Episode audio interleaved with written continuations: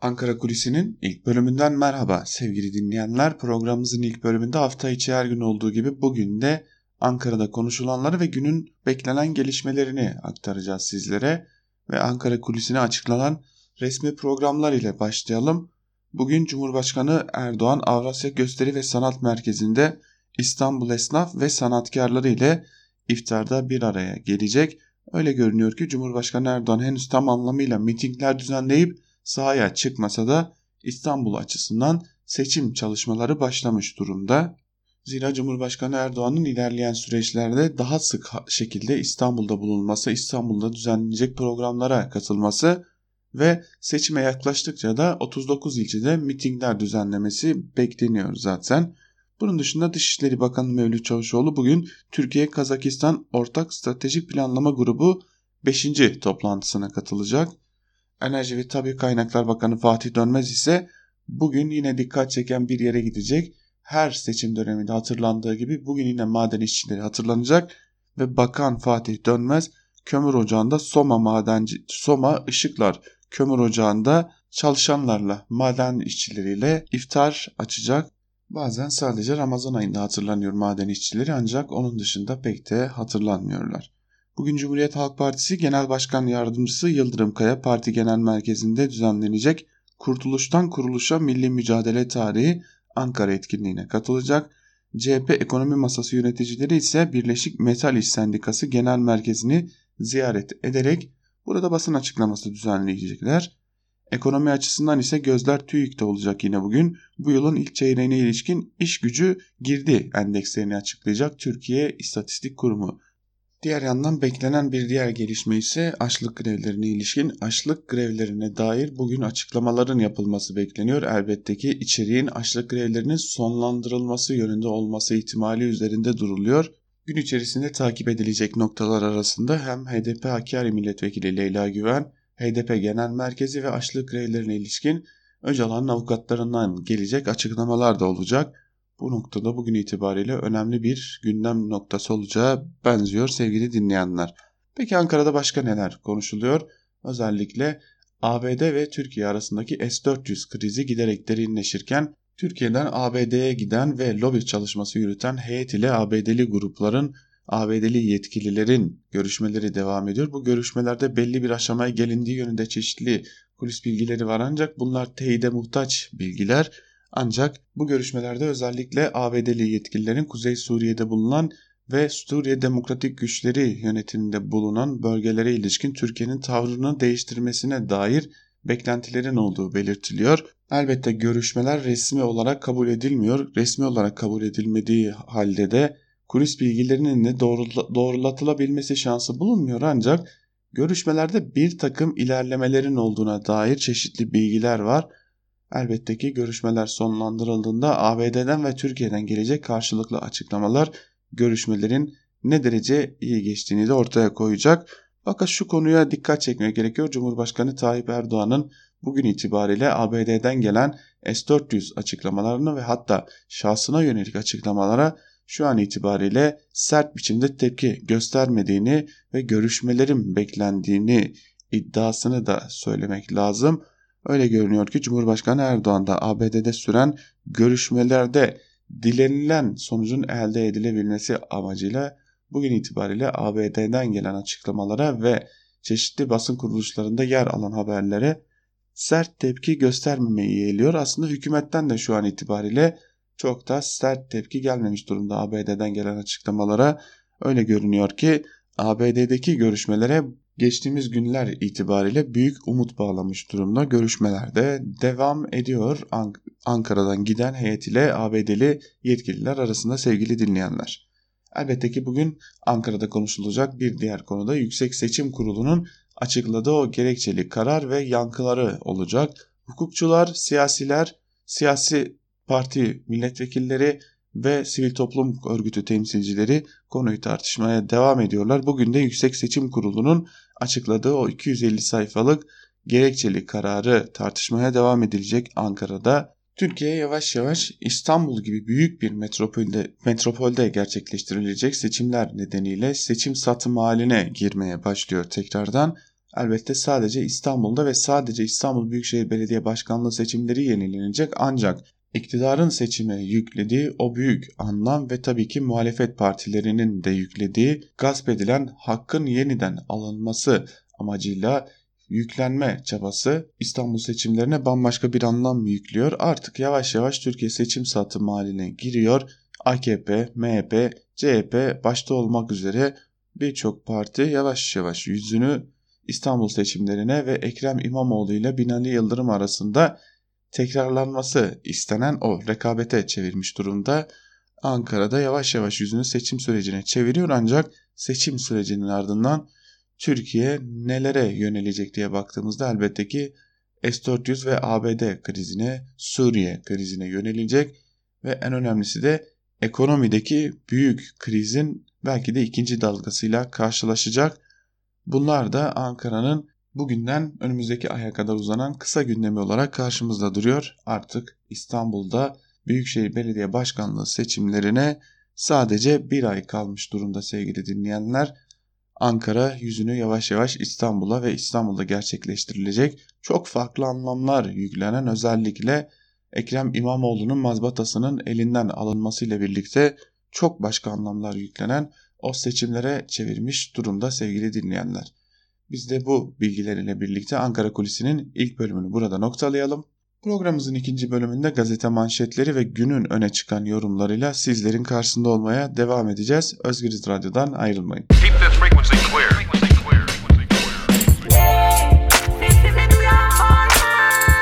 Altan Sancar, Ankara Kulüsi.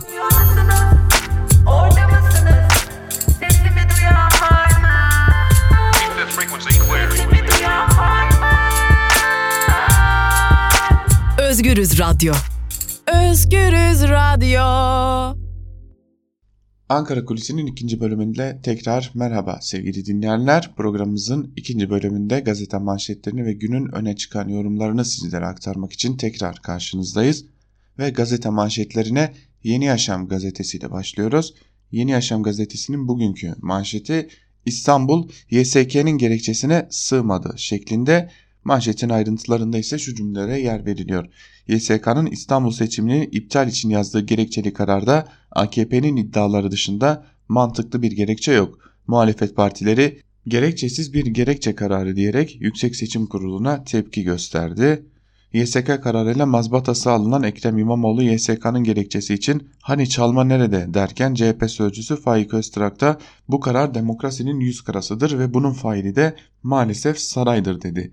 HDP eş başkanı Pervin Buldan ise kararla ilgili gerekçesiz bir gerekçe kararı açıklayan YSK tarihe kara bir leke olarak geçmiştir dedi. Hukukçular da YSK'nın gerekçeli kararını hukuk için utanç olarak yorumladı denmiş Yeni Yaşam gazetesinin manşetinin ayrıntılarında. Yeni Yaşam gazetesinden bir haberi daha sizlerle paylaşalım. Güvenli bölgede yerel güç olacak başlıklı bir haber bu ve ayrıntılarında şunlara yer verilmiş. ABD'nin Suriye özel temsilcisi James Jeffrey, Kuzey Suriye'ye güvenli bölge için Demokratik Suriye güçleri ve Türkiye ile görüşmelerin sürdüğünü söyledi. Kongre üyelerinin sorularını yanıtlayan Jeffrey, güvenli bölge oluşturulması için Türklerle ve yerel ortaklarımızla çalışıyoruz. Sadece yerel kolluk gücünün görev yapacağı, bizim ve Türklerin yakından gözleyeceği bir plan üzerinde görüşmeler yapıyoruz ama henüz bir anlaşmaya varmadık denmiş haberin ayrıntılarında. S-400'de paralel yürüyen bir diğer görüşmede bu Ankara'da giden heyetler ile ABD'li heyetler arasındaki görüşmelerde. Bir gün gazetesiyle devam edelim. Bir gün gazetesinin manşeti 754 sandıkta bir şeyler oldu şeklinde. Manşetin ayrıntılarında ise şu cümlelere yer verilmiş. YSK'nın gerekçeli kararı adeta gerekçesiz kaldı. İptal nedeni olarak gösterilen 754 sandıkta ne tür bir usulsüzlük yapıldığı ortaya konulmadı. Muhalefet şehrinde ise bu sandıklarda yalnızca 3 hatalı oy kullanıldı ve kısıtlı oyların toplam oy içinde 85 binde 1'e tekabül ettiği vurgulandı denmiş.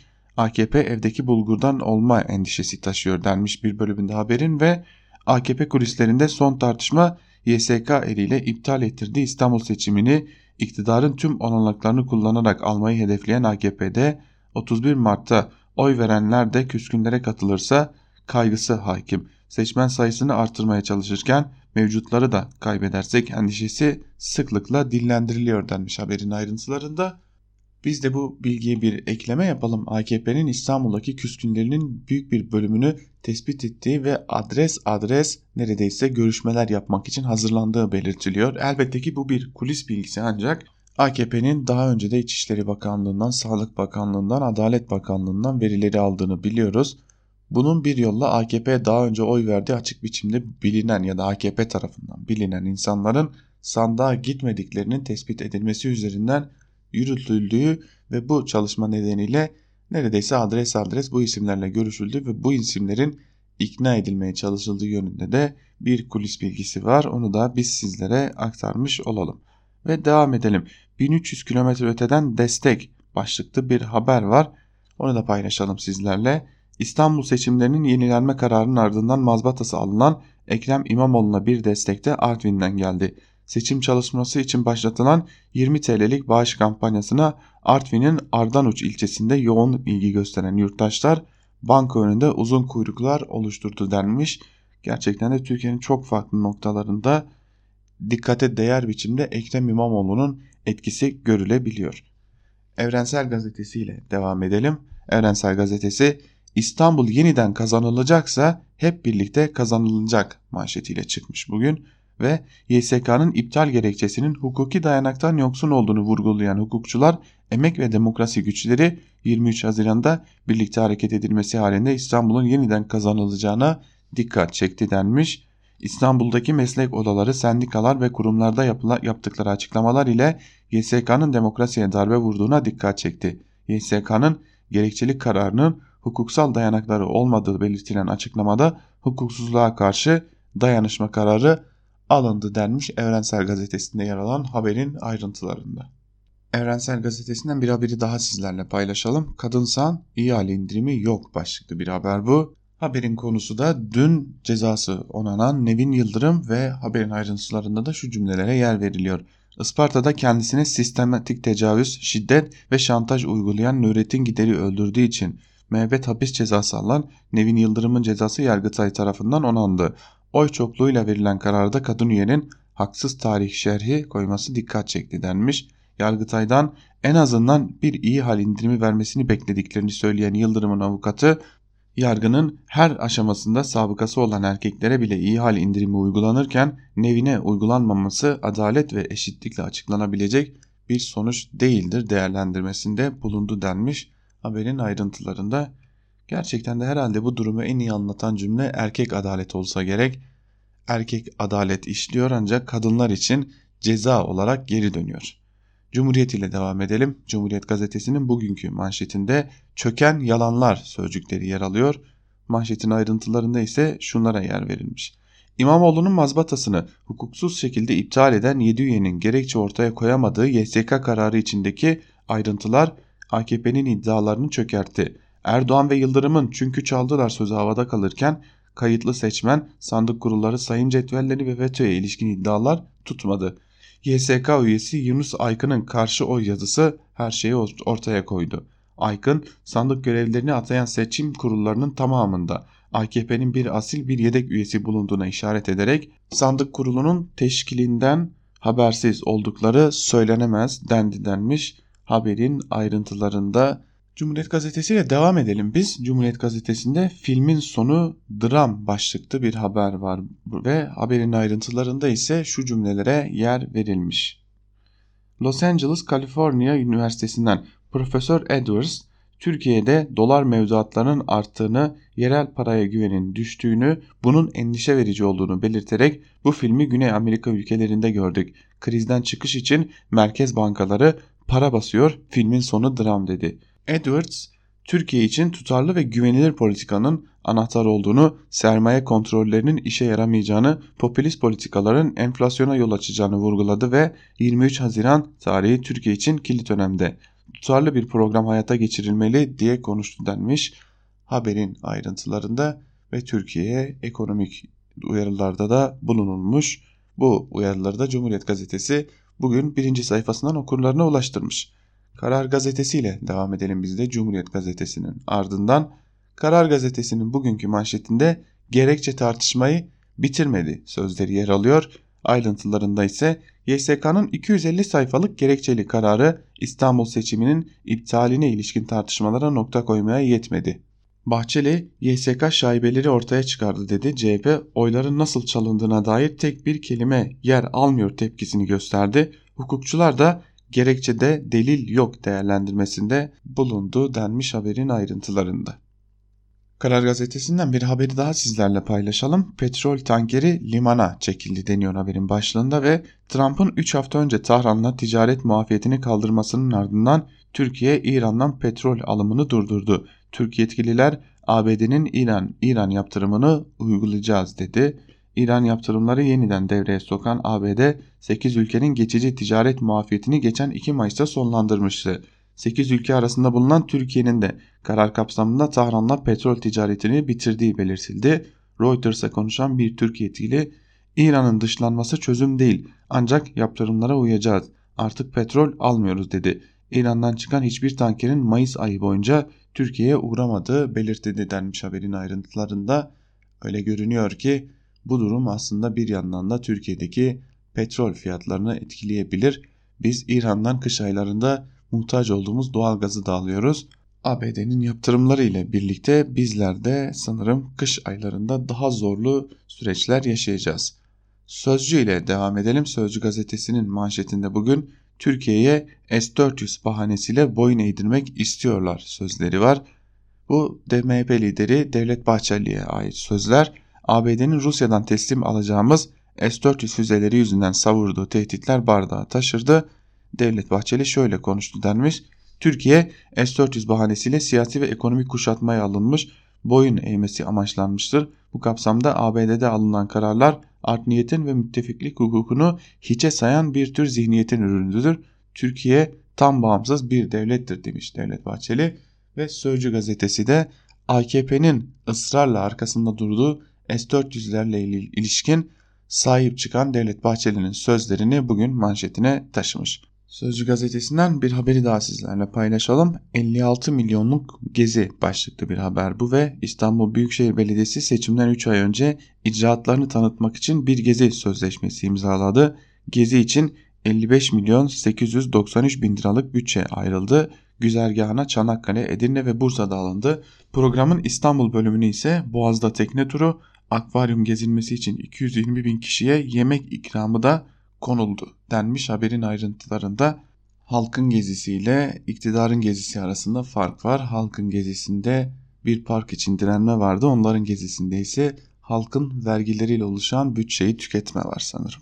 Sözcü gazetesinin ardından Milliyet ile devam edelim. Milliyet gazetesinin bugünkü manşeti özel hasta özel odaya şeklinde ve manşetin ayrıntılarında nadil hastalık sahiplerine pahalı ilaçların acillerde verilmesinin yarattığı sakıncaları kaldırmak için özel bölümlerin oluşturulacağı belirtilmiş ve 12 ilde oluşturulacak 14 merkezde fiyatları 100 bin doları bulan bu hastalıklara karşı kullanılan ilaçların acil servislerde verilmesini yarattığı sakıncaları ortadan kaldırmak için de hastanelerde özel bölümlerin oluşturulması planlanıyor denmiş Milliyet gazetesinin haberinin ayrıntılarında.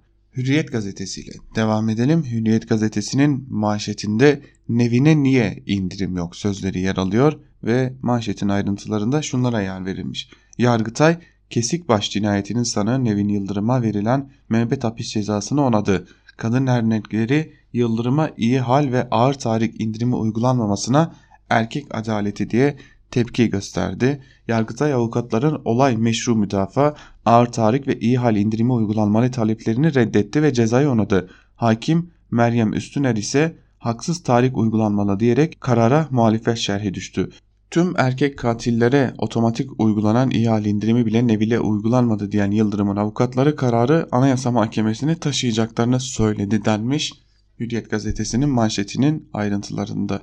Yine Hürriyet gazetesinden bir haberi paylaşalım sizlerle. 13. günde cesedi bulundu başlıklı bir haber bu. Bayburt-Trabzon arasındaki Soğanlı Dağı'ndaki yol açma çalışmalarını izlerken uçurumdan düşen Abdülkadir Nişancı'dan 13 gün sonra kötü haber geldi. Nişancı düştüğü yerden 1 kilometre ileride Derebaşı HES göleti yakınlarında bulundu denmiş. Evet meslektaşımızın hayatını kaybettiğini öğrendik biz de dün.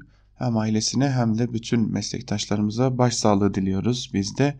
Bu haber ile birlikte Hürriyet gazetesini de burada noktalayalım ve Sabah gazetesine bakalım. Sabah gazetesinin ise bugünkü manşetinde insanlık yer altına sığındı sözleri yer alıyor. Manşetin ayrıntılarında ise şu cümlelere yer verilmiş. İdlib'de her gün evleri, hastaneleri, okulları, camileri bombalanan milyonlarca insan yer altında hayata tutunuyor. Suriye ordusunun savaş uçakları tarafından bütün yerleşim ve yaşam alanları yerle bir edilen 4 milyon insan hayatta kalabilmek için yer altına sığındı. Tam bir can pazarının yaşandığı bölgede Ramazan ayındaki saldırılarda çoğu kadın ve çocuk 200 sivil hayatını kaybetti denmiş. İdlib'de giderek artan gerginliğe ve Esad güçleriyle Rusya'nın ortak yürüttüğü operasyonların giderek güçlenmesine atıfta bulunmuş Sabah gazetesi de bugünkü manşetinde.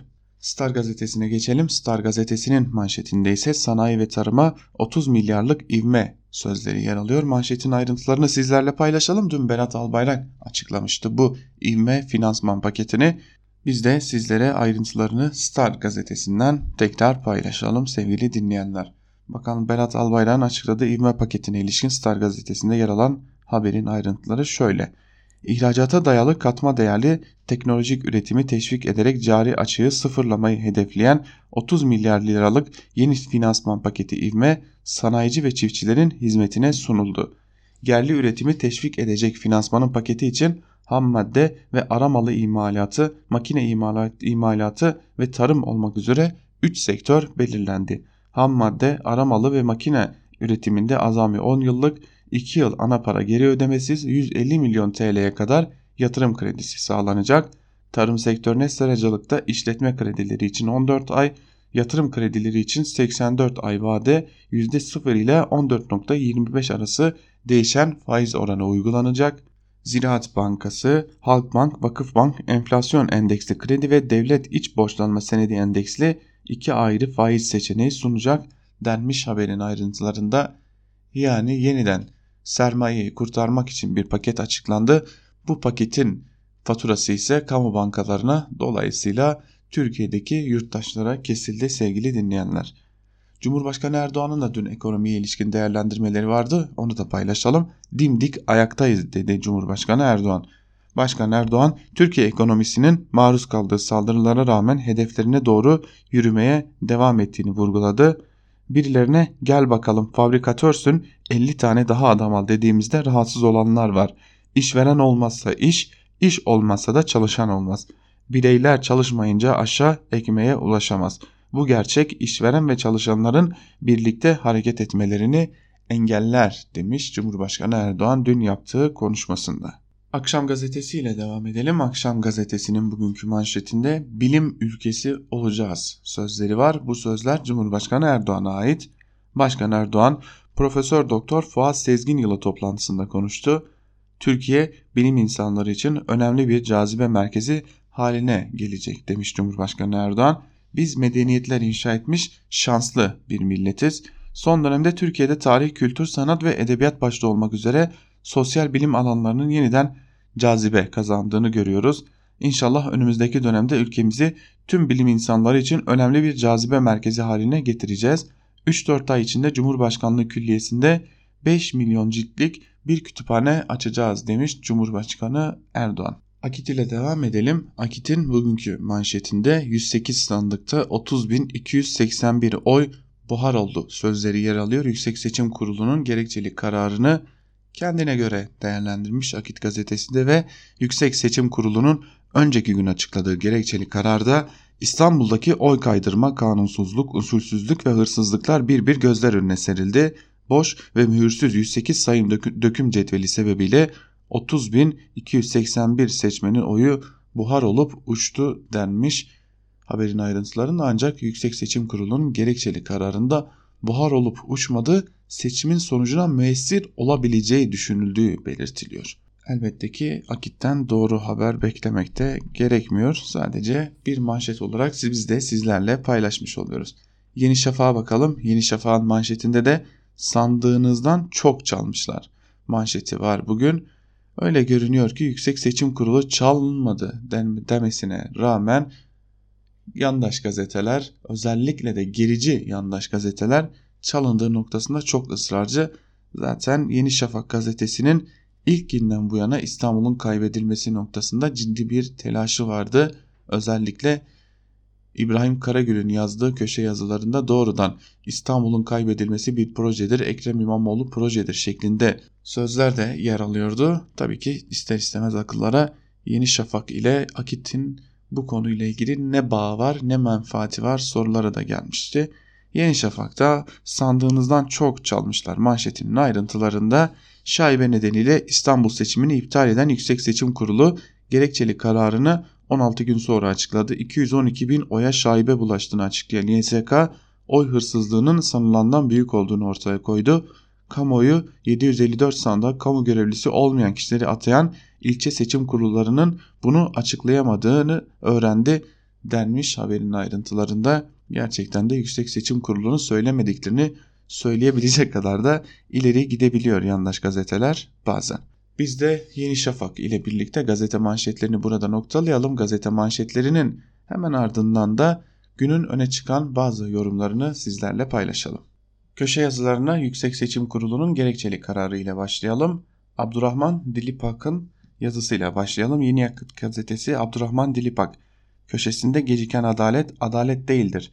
Başlıklı bir yazı kalemi almış ve yazısının bir bölümünde şunları aktarmış. Kararın vicdanları tatmin edeceğinden emin değilim. Karar karşı oylarla birlikte 250 A4 sayfa, 4 karşı oy ise yaklaşık 40 sayfa. İlk karşı oy başkana ait 9, 9 sayfa, ikinci karşı oy yaklaşık 6, üçüncü karşı oy 5,5, dördüncü karşı oy Yunus Aykın'a ait o da 15 sayfa yazmış. Bakın çoğu tekrar kopyala yapıştır yöntemiyle yazılmış. Roman boy 600 sayfalık kitap. 30 Ramazan'da Kur'an-ı Kerim mealini bile okumuyor insanlar bu gerekçeli kararı nasıl okusunlar. Hemen göz gezdirecekler ve arama motorundan mesela oy hırsızlığını aratacak. Ki ilk arana ne olmuş 600 sayfalık dokümanda böyle bir şey geçmiyor. Birileri bunu tartışacak ve herkes hemen ve daha çok karşı oy yazılarını okuyacak. Ve tabi baştan başkanın yazdığı ilk 9 sayfalık bölümü ve bütün metni o ilk bak bakış açısı ile değerlendirecek. Fanatik taraftarlar ve uzmanlar dışında. Bu kararı savunan üyeler öyle anlaşılıyor ki kararın bölümlerini paylaşmışlar. Sonra da herkes kendi bölümünü yazmış ve daha önce yapılan açıklamalardan da geniş alıntılar yapmışlar. Ama birinin yazdıklarını bile okumaya fırsat bulamamışlar. Onun içinde çok fazla tekrar olmuş. İyi bir okuma ile böyle bir metinde çok fazla tenakuz bulmak zor olmasa gerek. Zaten bu kadar zamanda böyle bir metnin tamamını müzakere yoluyla bırakın yazmayı okumak da mümkün değil. Sonuçta karar vericiler toplumun suali mukadderelerine odaklanmak yerine verdikleri kararı gerekçelendirmeye odaklanmışlar. Oysa bu tür metinlerin başarısı muhatabının anlayışı ile sınırlıdır ve sonuçta bu kararın siyasi polemiklere konu olması kaçınılmazdır. Onun içinde yanlış anlama, yorumlama ve çarpıtmalara kapı aralamayacak bir hassasiyetle efradına cami, ayarına mani bir dille yazılması gerekirdi demiş Yeni Akit gazetesinden Abdurrahman Dilipak'ta ve kararın vicdanları tatmin etmeyeceğine vurgu yapmış. Gerekçeli karara ilişkin yazılarla devam edelim. Evrensel Gazetesi'nden İhsan Çaralan'ın YSK kararı yapılmış ve yapılacak her seçimi şaibeli hale getirdi. Başlıklı yazısının bir bölümünü de sizlerle paylaşalım.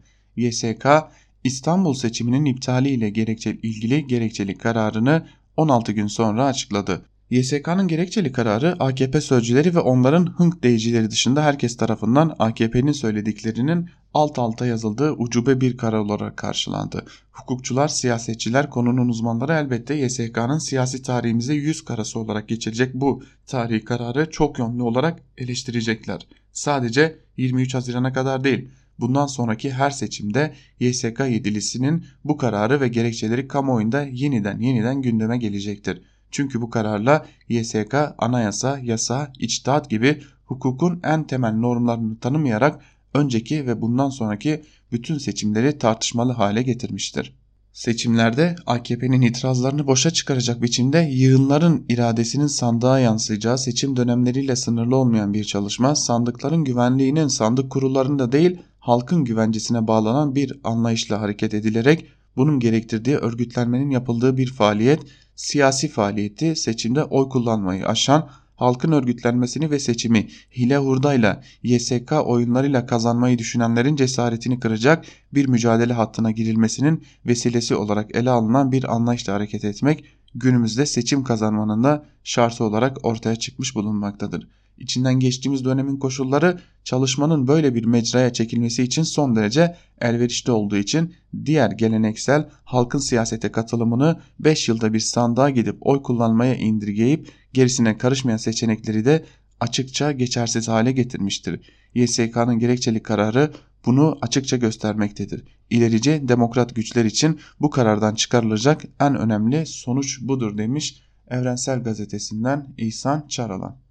Bir Gün Gazetesi'nden İlhan Cihaner'in yazısıyla devam edelim YSK'nın gerekçeli kararına ilişkin yazılara. Bu bir gerekçe değildir başlıklı bir yazı kalemi almış Cihaner ve yazısının bir bölümünde şunları kaydetmiş yazının gerekçe olmadığı ve hukuktan radikal bir şekilde koptuğunu kararın sadece 204. sayfasına bakarak anlayabiliriz. Kanuna aykırı şekilde oluşturulan sandık kurullarının oluşumuna karşı 2 Mart 2019 tarihine kadar itiraz edilmedi ve bu listelerin kesinleştiği ileri sürmek, sürülmekte ise de sandık kurullarının kamu görevlisi olması gereken başkan ve üyelerinin listesinin talepte bulunmalarına karşın siyasi partilere verilmediği dikkate alındığında bu tespit her şeyden önce 298 sayılı yasanın 23'e 28. maddesini yok saymaktadır. Bu maddeye göre kamu görevlilerinden oluşan başkan ve üyelerin tespit edildiği kura çekme işlemi seçim kurulu huzurunda yapılır. Seçim kurullarında partilerin temsilcileri vardır. Bu işleme dair tutanağın altını da imzalarlar. Yani partiler sandık kurullarında kimlerin olduğunu seçim kurullarındaki üyeleri aracılığıyla öğrenirler. Yoksa bu işleme dair itiraz ve kesinleşme tarif edilemezdi. O zaman bu yazıyı tüm hukuki ve siyasi zemini oluşturan rejimin niteliği ve siyasi boyutu ile tartışmak daha verimli olacaktır. Hukuki gerekçeler siyasi argümanlara dönüştüğü ölçüde anlamlı olacaktır. Hukuki anlamda bir gerekçe olmamakla birlikte bu metin seçimin ertesi günü Erdoğan ve Bahçeli'nin seçimin yenilenmesi gerektiğine dair verdikleri siyasi kararın gerekçesidir.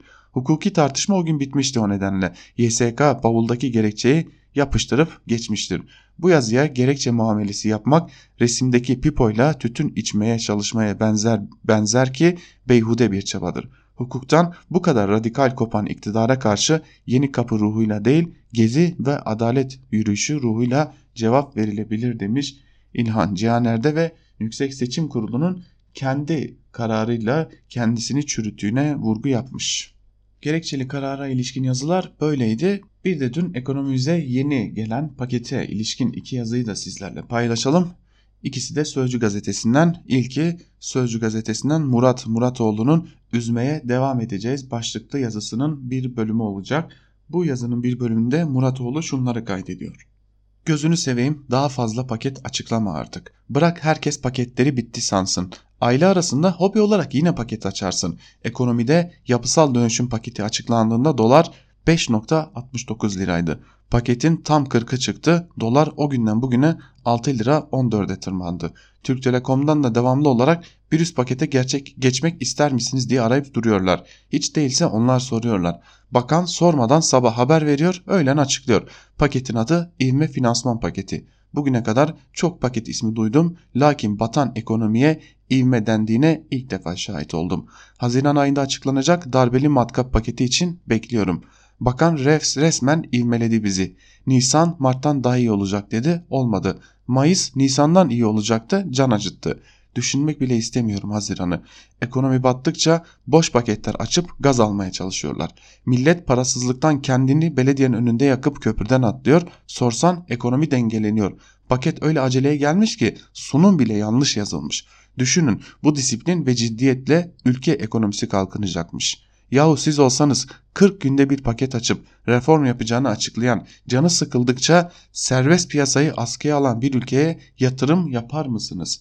Sunumdan ne çıktı? Kamu bankaları piyasa faizlerinin altında 30 milyar lira kredi dağıtmaya başlayacakmış. Başka ülke olarak cari fazla verecekmişiz Haziran'da. Hiçbir özel bankayı ikna edip bu pakete dahil edememeleri enteresan tabi.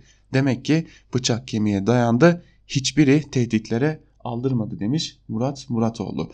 Muratoğlu'nun yazısında da bahsettiği o cari fazlaya ilişkin konuyu da yine Sözcü gazetesinden Çiğdem Toker Cari fazla iyi bir şey midir başlıklı yazısıyla anlatmış. O yazının da bir bölümünü sizlerle paylaşalım.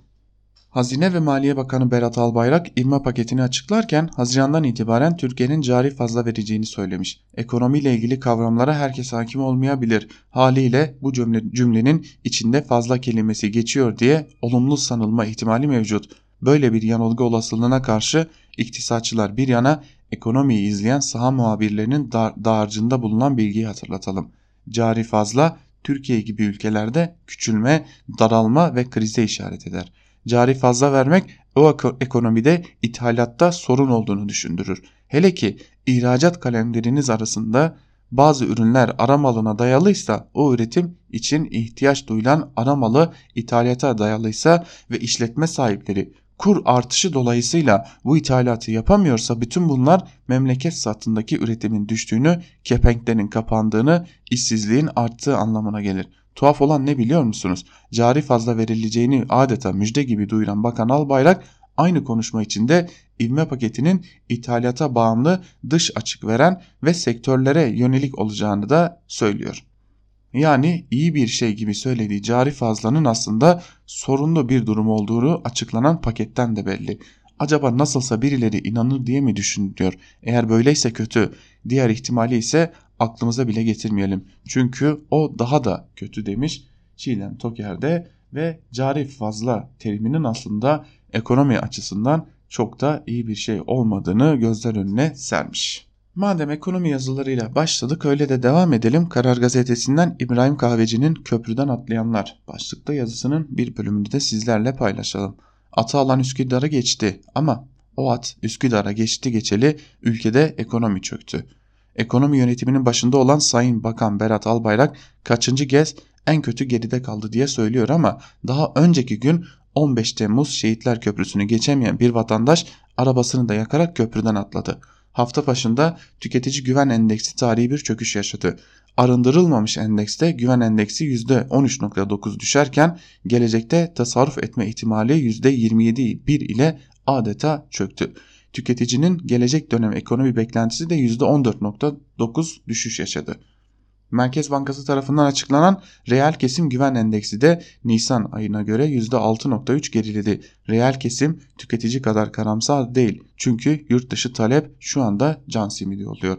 Reel kesimin alt kırılmalarına bakıyoruz. Mevcut sipariş eksi 1.7, üretim eksi 8.4, gelecek 3 aylık sipariş eksi 7.7, ihracat eksi 8.7, yatırım eksi 9.3 ve ekonomik gidişat hakkında reel kesimin görüşü %13.7 düşüş yaşıyor.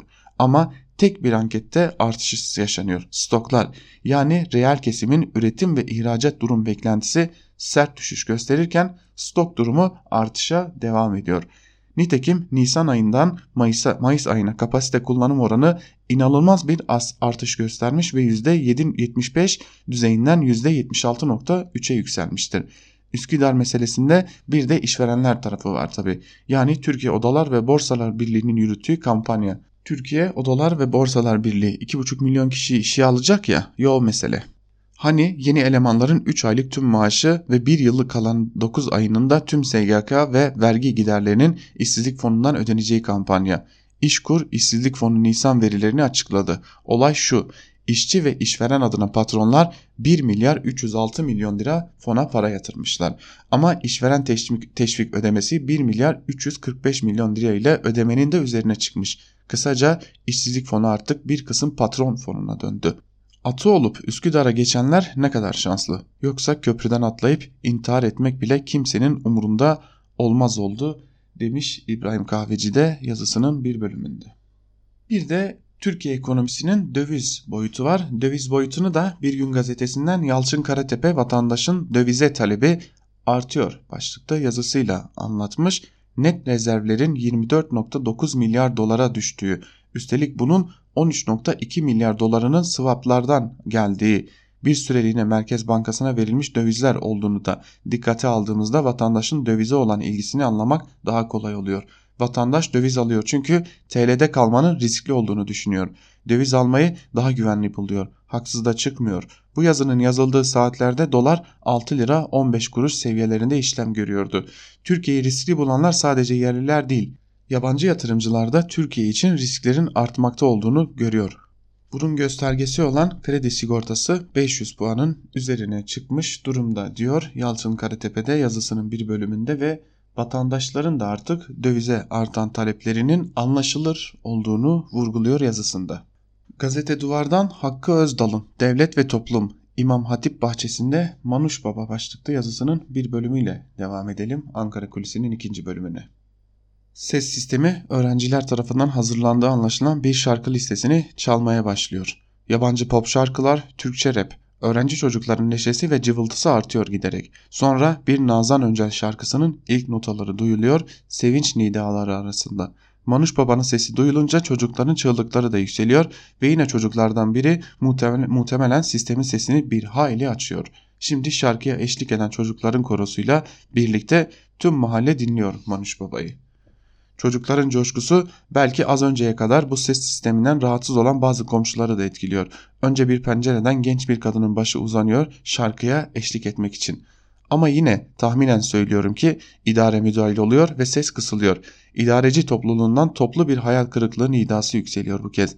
Belli ki bir tartışma yaşanıyor. Sonra eskisi kadar olmasa da yeniden açılıyor ses. Bu kez birkaç başka pencereden daha eşlik ediyor çocuklara. Hüzünlü bir aşk şarkısı Az önce korkuyu erdem olarak bellemeleri istenen çocukların neşeli kayıtsızlığı eliyle mahalleyi şenlendiriyor. Bir kız İmam, İmam Hatip Lisesi bahçesindeki bu olay devlet ve toplum arasındaki güncel gerilimin türev fonksiyonlarından biri gibi görünüyor teşrifata, halı rengine, haksızlıkla edinilmiş imtiyazlarla tutunabilmek için her yolun mübah edinilmesine, okul bahçesinde ya da miting meydanlarında terennüm edilen, birin birbirinin kopyasına dönüşmüş, vaaz gibi konuşmalara sıkışmış bir rejim kabuğu ile gerçek hayatın gerçek insanları, gençleri, çocukları arasındaki çelişkiler giderek büyüyor. Ancak memleketin tümü için dönüşüm orta sınıf bir mahallede Nazan Öncel şarkısıyla sağlanan mütabakat kadar kolay gerçekleşmeyecek elbette. Orada gerilim, işsizlik ve yoksulluktan bunalıp abisinden aldığı son harçlıkla edindiği benzini üstüne dökerek belediye binası önünde bedenini ateşe veren gençlerle babasının emekli maaşı vardı diye açıklama yapan parti belediye bürokratları arasında karınlarını doyurduk hala oy vermiyorlar söylemiyle kendini yakan bir gencin ardından belediyenin yaptığı gittik baktık babasının emekli maaşı varmış kendini yakmayabilirdi mealindeki açıklamanın yakınlığı toplumla karşı karşıya olduğu rejim arasındaki kapanmaz uzaklığında bir karinesi gibi kışkırtılmış ve karşı saflarda da yankısını yaratmış bir kutuplaşmanın yerini gerçek hayatın sorunları aldıkça bu uzaklık daha çok insan tarafından anlaşılıyor ve sorunun özü olarak görülüyor. Elbette demiş Hakkı Özdal da gazete duvardaki yazısında. Ve son olarak Karar Gazetesi'nden Ahmet Taş getirenin Cumhurbaşkanı propaganda için sahada olacak mı başlıklı yazısını sizlerle paylaşalım. 31 Mart'tan sonra ki 31 Mart öncesinde müthiş bir kamplaşma yaşanmıştı. Bizzat Sayın Cumhurbaşkanı tarafından kızgın demiri soğutma ve Türkiye İttifakı söylemi başlatılınca kamuoyunda bir hareketlenme oldu. Sonra Bahçeli'nin karşı çıkışıyla bir dalgalanma yaşandı ama 19 Mayıs törenlerinde Samsun'da Cumhurbaşkanı etrafında sıralanan müttefik muhalif temsilcilerle bu defa aynı gemide olma metaforu ile Türkiye İttifakı hatırlandı. Benzeri bir görüntü 15 Temmuz'dan sonra yeni kapı ruhu şeklinde de sahneye yansımıştı. Ama bu devam etmiyor. Siyasi manzara aslında rücu ediyor. Yani evli evine, köylü köyüne. İktidar onun müttefiki en tepede partili cumhurbaşkanı ve karşı cenah. İşte böylesine bir taraf karşı taraf denklemine indiğinde bunun Türkiye siyasetindeki karşılığı yoğun bir cedelleşmedir ve bundan herkes nasibini alır. Kimse kimseyi sakınmaz. Yani Cumhurbaşkanı da taraf hale gelir ve tabii ki suçlamalardan sakınılmaz. Sayın Cumhurbaşkanı partili hüviyetiyle taraf olmaktan kaçınmıyor. Tartışmalara girmekten de kaçınmıyor. Karşı tarafta ister onun partili olması sebebiyle ister zaten kategorik olarak karşı olduğu için Cumhurbaşkanı ile cedelleşmeyi politik mücadelesinin temeline koyuyor. Bu durumda ülkenin en hayati meselelerine ortak payda bulmak zorlaşıyor. Nasıl çıkılacak bu işin içinden? Ya da işin içinden çıkmak diye bir meselemiz yoksa Türkiye İttifakı aynı gemide bulunma söylemi zevahiri kurtarmanın ötesinde bir anlam taşıyacak mı? Sistem böyle kuruldu. Cumhurbaşkanlığı hükümet sistemi ve partili cumhurbaşkanı ana eksen olunca Cumhurbaşkanının iktidar muhalefet denkleminde rol üstlenmesi kaçınılmaz hale geldi. Partisinin her yerinde olan bir cumhurbaşkanının diğer partilerle ortak payda üretmesi kolay olmayacak. Türkiye ittifakı şayet Türkiye'nin çıkarına ise işte onu gerçekleştirmek zorlaşacak ya da sahne görüntüsü bittikten sonra adı anılmayacak bir nesne haline gelecek. Bu da ortak payda hassasiyetini aşındıracak, ortak paydanın tam lazım olduğu dönemlerde ne yazık ki devreye giremeyecek. Ne dersiniz? Ortada şu an çözümü çok da kolay olmayan ciddi bir sorun yok mu diye sormuş Ahmet Taş getiren Karar Gazetesi'nde. Biz de Ahmet Taş getirenin bu yazısıyla birlikte Ankara Kulisi'nin ikinci bölümünü de burada noktalayalım. Ve programımızı burada noktalarken kısa birkaç hatırlatmada bulunalım. Bugün yine saat 19'da HDP'nin önceki dönem tutuklu eş genel başkanı Selahattin Demirtaş'ın Seher adlı kitabı eş genel yayın yönetmenimiz Can Dündar tarafından sizler için seslendirilmeye devam edecek. Tekrarlayacak olursak Seher bugün saat 19'da Özgürüz Radyo'da sizler için seslendirilmeye devam edecek. Bugün yine saat 18'de Öz, Onur Öncü'nün sunacağı Özgür Haber'in ardından da Zübeyde Sarı'nın hazırlayıp sunduğu mercek programı sizlerle olmaya devam edecek. Ve tabii ki Özgürüz Radyo'nun uygulamaları hem Google Play Store'da hem de App Store'da uygulamalar hazır. İndirerek Özgürüz Radyo'yu çok daha hızlı ve çok daha kolay bir şekilde dinleyebilir, programlarımıza ulaşabilirsiniz diyelim. Biz de Özgür Haber ile ilerleyen saatlerde günün gelişmelerini aktarmak üzere siz değerli dinleyicilerimizin karşısında olmaya devam edeceğiz. Ankara Kulisi'nden şimdilik bu kadar. Hoşçakalın.